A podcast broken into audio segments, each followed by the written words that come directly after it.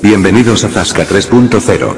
El único programa que solo se emitirá tres veces en semana porque su presentador cree que cuatro veces sería abusar. Con todos ustedes a J. Hola, ¿qué tal? Mi nombre es AJ y comenzamos con las Noticias. Apple y Netflix podrían estar compitiendo para comprar la Metro Goldwyn Mayer. Informa la NBC, tanto Apple TV como Netflix podrían estar compitiendo por la compra de los estudios cinematográficos más legendarios que existen. La Metro Goldwyn Mayer, sea cual sea la plataforma en streaming que se haga con estos estudios, adquirirá sagas memorables como Robocop o Rocky, además de hacerse copropietario de la franquicia del espía británico más famoso de la historia del cine, James Bond y su nueva película Tiempo para morir, protagonizada por Daniel Crane que podremos disfrutar el día 2 de abril en nuestros cines. El 24 de febrero comenzará el Mobile World Congress, la feria de tecnología más importante de España donde se presentará el nuevo gama alta de Sony, el Sony Xperia 5 Pro, además de otros teléfonos móviles y tecnologías. Star Wars La Orden Caída de los Jedi, el juego más vendido de 2019. La compañía EA ha publicado los últimos resultados de 2019 y ha comentado que Star Wars La Orden Caída de los Jedi habrían vendido entre 6 y 8 millones de copias de dicho juego para el año fiscal de 2020 pero ahora la compañía EA Games está ajustando su pronóstico a 10 millones antes del primer trimestre del año fiscal de 2020, es decir, antes de finales de marzo debido a que en 2019 ha conseguido vender 8 millones de copias de este juego.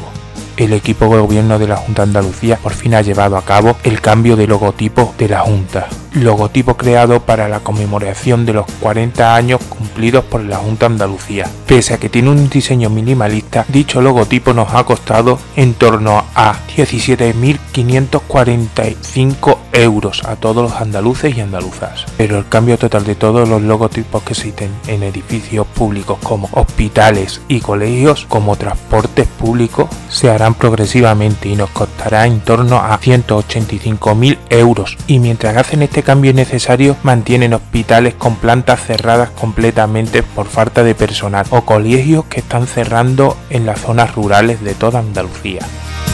Terminamos con las noticias y comenzamos con los entretenimiento.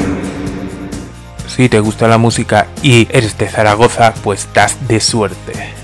Porque el 15 de febrero a las 11 y media de la noche comienza el concierto del barrio. Y este concierto se celebrará en el auditorio Sala Multiuso de Zaragoza, donde tendréis la oportunidad de escuchar el danzar de las mariposas. Y como buena noticia os diré que para este concierto aún hay entradas.